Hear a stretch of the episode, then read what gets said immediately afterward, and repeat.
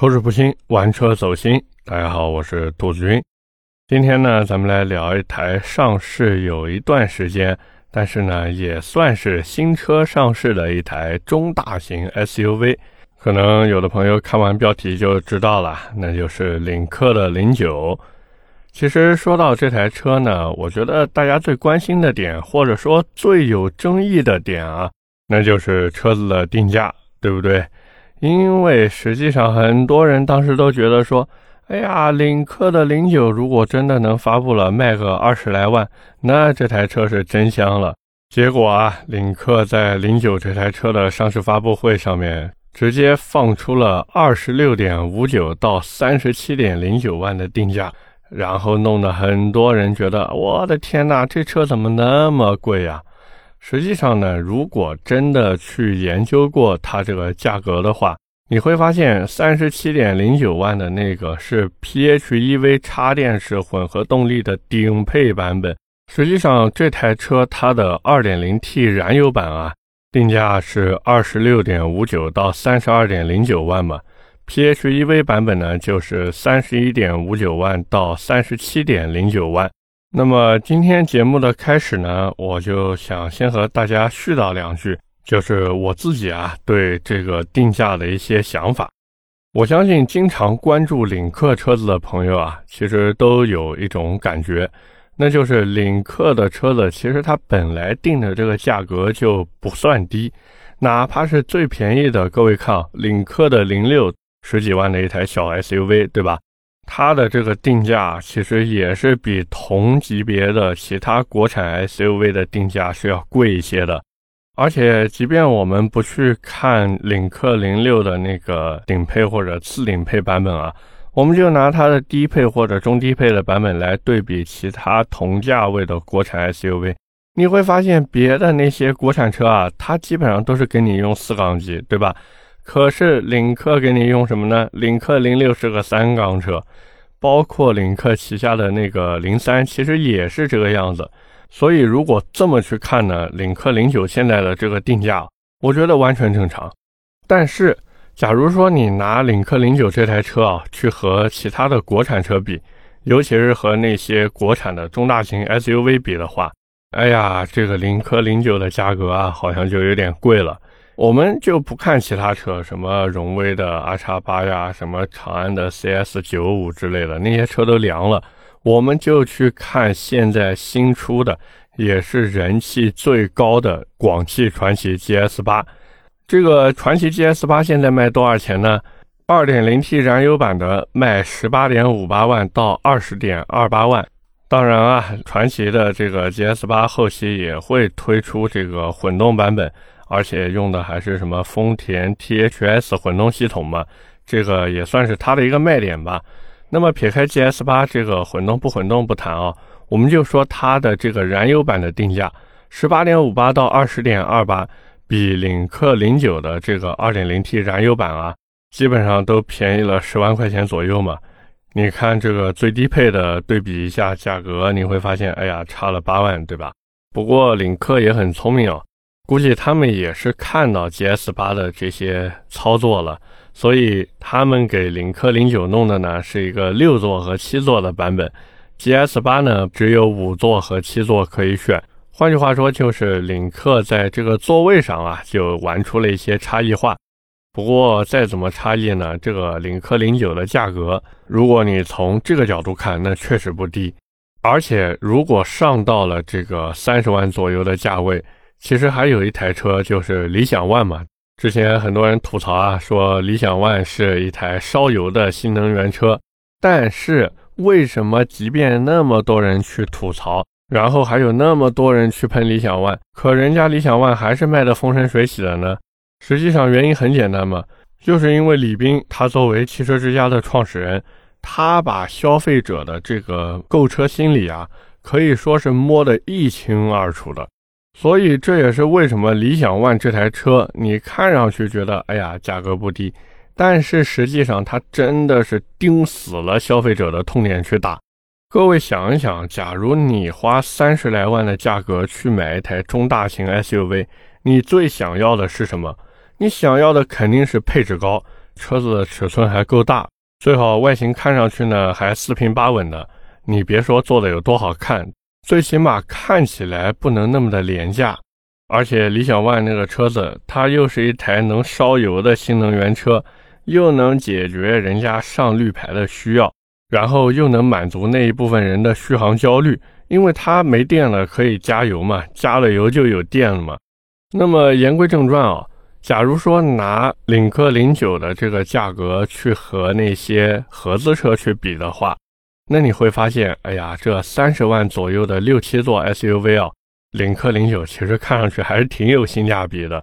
因为一旦谈到三十万左右的七座 SUV，很多人第一个想到的绝对不是领克零九，而是丰田的汉兰达，对不对？各位其实对于汉兰达已经很熟悉了嘛？你们说汉兰达有什么呢？有空间，有配置，有内饰，有外形，好像都没有，对不对？然后我们再看福特的探险者。它的动力其实我感觉和领克零九是差不多的，可是领克零九人家价格比探险者要低，内饰比探险者要好看。那你说两台车价格差不多，我该选谁呢？人家领克零九不仅有这个燃油版的车型，人家还有 PHEV 插混，动力还比这个 2.3T 的探险者要强，同时还能上绿牌。所以真的这么想想，福特啊，哎呀，你们能不能好好做一做内饰设计啊？反正不管怎么说呢，咱们也对比了这么一些车子，我是觉得领克零九的价格还是得分人去看。甚至我有时候都在猜啊，领克是不是就故意定了这么一个价格，然后通过价格去筛选客户？毕竟说到底，领克想走的还是一个高端路线。所以，他绝对不会说用一个很亲民的价格去打市场，不可能的。各位看看，同样是想走高端路线，或者说他已经走成的奔驰，那个 1.33T 的奔驰 GLB 现在都卖多少钱了？所以这么去想呢，领克零九其实它瞄准的就是合资车和国产车之间的价格缝隙，然后加上自己现在所谓的品牌力啊。让消费者觉得说，哎呀，我买一台领克零九跟合资车去比吧，尤其是跟那些豪华品牌合资车去比，好像我这个领克零九还挺有性价比。然后呢，再去跟那些普通的国产品牌比吧，你又会觉得说，哎呀，领克这个品牌毕竟有那么一点点调性，它不是那种普普通通的国产品牌能媲美的。所以啊，领克这一招玩的真的是太高了。那么，既然聊完这个价格以后呢，我们再来聊一聊，就是现在领克零九它的一个卖点啊，到底是什么？其实关于这台车的配置啊，包括什么动力啊这些，网上都有。各位感兴趣的呢，可以去看一看。我在节目里面呢就不多赘述了。就我自己看下来啊，我感觉领克零九这台车它的卖点，咱们得分开来看。首先呢，就是它的燃油版车型，我觉得它卖的就是尺寸和配置，因为这台车它毕竟车长已经超过五米，轴距已经快三米了嘛，所以这台车光是靠尺寸就已经能俘获很多人的心了。至于配置，我觉得更不用谈了。看过领克的人，基本上你都不会觉得领克的内饰丑。而且这一次领克在给零九定配置的时候，基本上你看从次低配开始就是该有的全都有了，以至于顶配车型反而显得性价比不太高。所以如果各位真的想去买领克零九的话，我觉得认准那个中配去买就行了，剩下的就是你看买六座还是七座嘛。当然我是觉得七座更实用一点哦，平时不带人的时候，后面第三排还能放点东西嘛。除了这个燃油版之外呢，领克零九因为现在还有一个 PHEV 插电式混合动力版本嘛，根据目前官方公布出来的一个数据啊，它的百公里加速成绩能达到五点六秒，这个数据真的是很恐怖了。各位想想看，这么大一台 SUV 啊，跑得比野马还快，所以假如你真的买了这个插混版本的领克零九啊。在路上看到野马，要是跟你挑衅的话，不要慌，一脚油门闷下去，直接教他做人就行了。之所以领克零九这么快啊，主要还是因为它玩的就是沃尔沃 T 八那一套东西嘛，弄了一个后置电机来做四驱系统，以至于这台车它的整体的一个综合输出啊，超过了四百三十马力，六百五十九牛米。就这数据摆在这儿，你就说牛逼不牛逼？这完全就是新时代里面的力大专飞啊！可以说，除了领克零九能给你这种力大专飞以外，好像也就剩比亚迪能给你这种感觉了，对不对？不管怎么说呢，我是觉得领克零九现在啊，它看上去是在做产品，实际上它还在卖给客户一种调性，让客户觉得说，哎呀，众人皆醉我独醒，然后再去走什么粉丝路线啊，去搞什么品牌效应。而且实际上，它这个核心点在哪儿呢？就在粉丝效应里面。通过粉丝的口碑传播，让领克这个品牌啊，它的这个含金量能够越来越多。接着呢，再买点水军去刷一刷，反正这事儿对于领克来讲是轻车熟路的嘛。最后呢，让领克零九这个车子呀，就能够吸引到那些想要买三十多万 SUV 的消费者。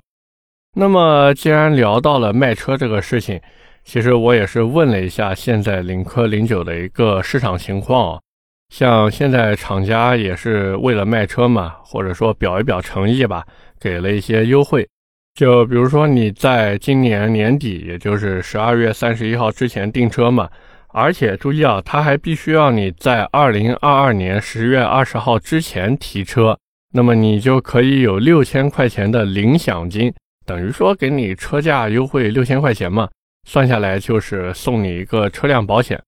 同时呢，在你订车以后交车之前，每天啊还有三十块钱的购车抵佣金，最多能累积到一万块钱，并且呢，如果你买车，他还会送你一块手表，送你一个钥匙包和卡套，其他的就是一些补贴性的东西嘛，比如说什么置换补贴啊、金融贷款补贴啊这些，感兴趣的呢可以去官网看一看，写的还都蛮清楚的。另外呢，我也是和我们这边熟悉的领克 4S 店销售啊咨询了一下，他就告诉我呢，像领克零九现在不管是燃油版还是插电式混合动力的版本，它的最低配车型是不接受预定的。同时呢，如果现在订车的话，直到过年前都不能保证一定交车。我就问他，我说为什么这车现在卖的这么好吗？他告诉我是由于芯片短缺导致产能不足。加上他们的这个预订量啊，确实有一点点超出预期，所以就只能说订车以后慢慢等。但是我是总感觉啊，这有一点饥饿营销的味道在里面。主要是因为领克之前因为零三加搞了一次饥饿营销嘛，所以哎呀，真的，我现在每次看到领克这个车子供不应求的时候，我老觉得他们是在玩这一出。那么，除了这台车的一些市场行情以外，实际上我觉得买这台车之前啊，还是有一些纠结点的。首先，第一个纠结点就是很多人都在犹豫的地方，那就是领克的外形设计，尤其是领克这个车子，它在机盖两侧不是有那个像青蛙眼一样的灯吗？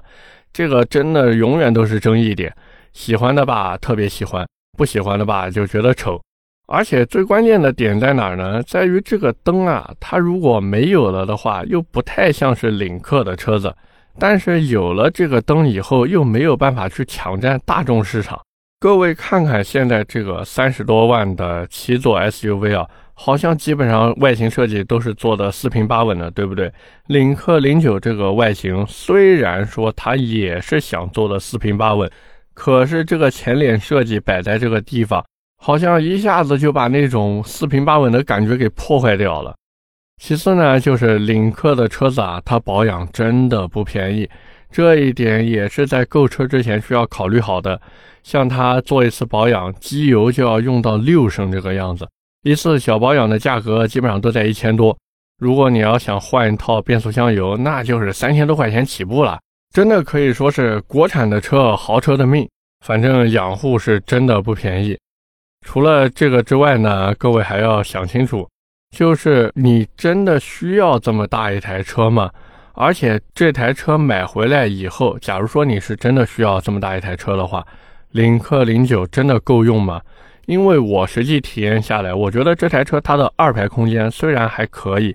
但是它的三排真的不算大，领克的车子啊，一直都是给我一种刚刚够用的感觉，包括他们的那个性能车零三加嘛，反正领克就是给你这么些东西，你看看价格，再看看产品，好像也挑不出什么毛病，但心里面总觉得差了那么点意思，然后就弄得人非常非常的纠结和难受。所以考虑清楚以上几个点，如果你觉得领克零九，哎，自己还是特别喜欢，或者觉得这车还不错的话。那我觉得你就可以去买了，好不好？最后呢，也是跟大家来聊一聊啊，就是这台车应该怎么改，或者说能改哪些地方。实际上，我觉得领克零九啊，它作为一台中大型 SUV 嘛，其实它能动的地方真的不算特别多，或者说它值得去动的地方不是特别多。如果是让我自己来玩这台车的话，我可能第一个就是把它的圈胎给换掉。可能有人会说：“哎呀，这原厂都已经是二七五四五二十的圈胎了，怎么兔子你还要换啊？”其实我是觉得吧，它这个圈胎的宽度呢是足够的，毕竟已经达到二七五了嘛。但是它的尺寸，我是觉得真的可以再大一点。像如果我自己来弄的话，我可能会换二七五四零二十一，甚至是二七五三五二十二的圈胎。这种中大型 SUV 的圈胎改装啊，就遵循一个字大，只要够大，造型不要太夸张，那真的是会非常非常的漂亮。而且还有一个原因在哪儿呢？就是原厂的那个轮毂造型啊，我老觉得有一点点浮夸，可能我的本质就是这么一个踏实的人，对不对？然后除了这个圈胎以外呢，我是觉得前轮的刹车啊，可以自己再优化升级一下。因为原厂用的是单活塞卡钳嘛，那个制动力呢，反正你说它好吧，也谈不上特别好；你说它差吧，也不至于刹不住。所以有需要的呢，我觉得可以直接弄一套萨瓦尼尼的六活塞套装就行了，简单便捷。某宝直接下单，然后到某猫养车去一装，后轮卡钳直接自己喷个颜色就行了嘛。像其他的地方，反正我觉得什么高流量进气风格呀这些东西，想换就换吧，不想换也无所谓。包括很多人纠结的 GPF 颗粒捕捉器的问题，我是觉得真的不用纠结了。领克不是大众，不用担心这个问题的。那么最后呢，我们也是来进行一个小小的总结啊。领克零九这台车，就我现在看下来，我觉得算对得起它的价格。尤其是那个 PHEV 插电式混合动力版本嘛，它的那个账面性能确实还可以。而且买 SUV 的人其实有几个真的在意操控性呢？想要操控性的，好像都去买轿车了，对吧？实际上呢，如果真的买领克的车子的话，在这边也是跟大家透露一个小道消息吧，就是如果真的想买，可以去找二级经销商去谈价格。因为领克它自己内部规定呢，就是 4S 店必须要咬死价格，但是他们又想卖车呢，怎么办呢？就只能给二级经销商一些优惠。你只要这个二级经销商啊，不把车子卖到我这个 4S 店所在的区域，其他地方那全国各地就随你卖。至于车子的价格嘛，哎呀，都好说，都好说，对吧？所以这一点呢，怎么说呢？有一种又当又立的感觉吧。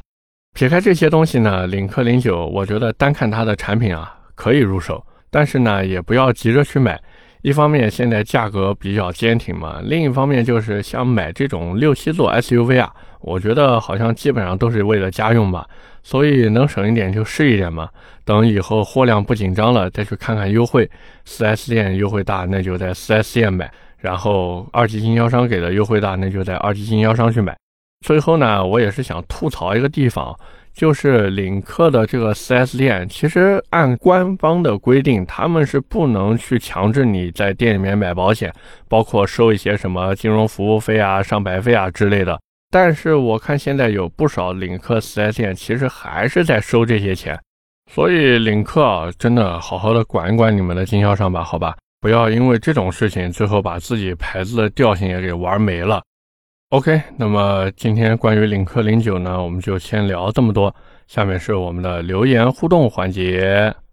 上一期的节目里啊，我们聊了凯迪拉克的那个李瑞克。第一条留言呢，来自啾啾 XM，他说，电动化已经是不可逆的大方向了，所有的车企都在为着电动化而努力。但是现在电动化的车还是很贵的，作为普通消费者还是觉得价格比较高，而且目前续航的瓶颈还没有真正的突破。最近购车还是以燃油车为主比较好。另外呢，他问说，兔子能不能介绍一下福特的电动车和 EVOS？还有作为美系的忠实粉丝。能不能介绍一下凯迪拉克 XT4 和福特冒险家？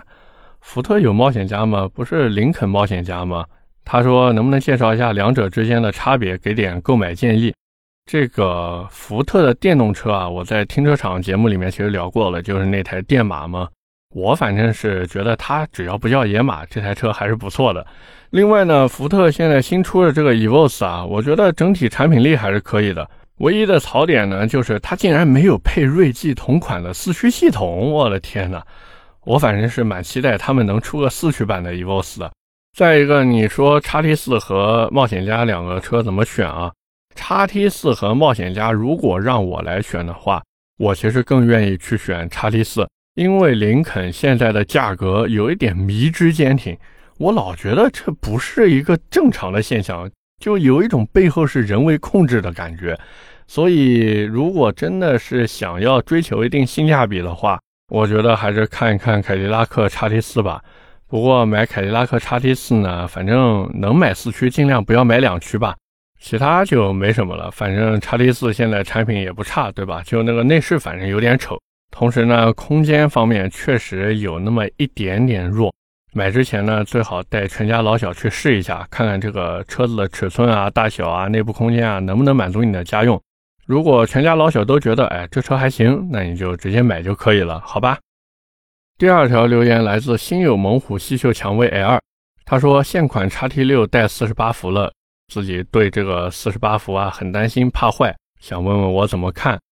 其实我觉得根本不用慌。因为通用这套四十八伏轻混的稳定性啊，比 BBA 强多了。通用现在玩这个轻混啊，我是觉得有两把刷子了，真的有两把刷子。他们的这个稳定性做的真的特别特别的好。实际上现在去买叉 T 六，我觉得要担心的不是这个四十八伏的问题，而是现在的优惠真的没有以前大了。所以，如果想买叉 T 六的话，再等一等吧，不要着急，这台车肯定会回到原来的价格区间的。最后一条留言呢，来自摩羯欺负猪，他说：“兔子什么时候讲讲比亚迪？对他们家的唐 DM-i 挺心动的，但也知道他们的底盘悬挂什么的不够地道，所以想听听你的看法。这个底盘悬挂不够地道，是不是你在网上看人家说它是逆向研发丰田系的底盘是吧？”实际上，唐 DMI 它的卖点，或者说整个比亚迪 DMI 系列的卖点，它就不是底盘呀，它卖的就是这套动力系统嘛。而且你看，现在不管是唐、秦、宋这些 DMI 的车型，它的价格摆在这个地方，你说它的这个底盘再不好吧，那不影响你日常驾驶吧，对不对？而且它这一套 DMI 系统真的很牛逼，很牛逼，这一点不得不服气。所以这也是为什么现在 DMI 的车型卖的都那么好的原因。归根结底就一句话嘛，比亚迪的 DMI 它现在是非常有性价比的，所以可以去买，好不好？OK，那么以上就是我们今天节目的所有内容了，也是感谢各位的收听和陪伴。我的节目呢会在每周二和每周四的凌晨更新，点赞、评论、转发是对我最大的支持。我们下一期节目接着聊，拜拜。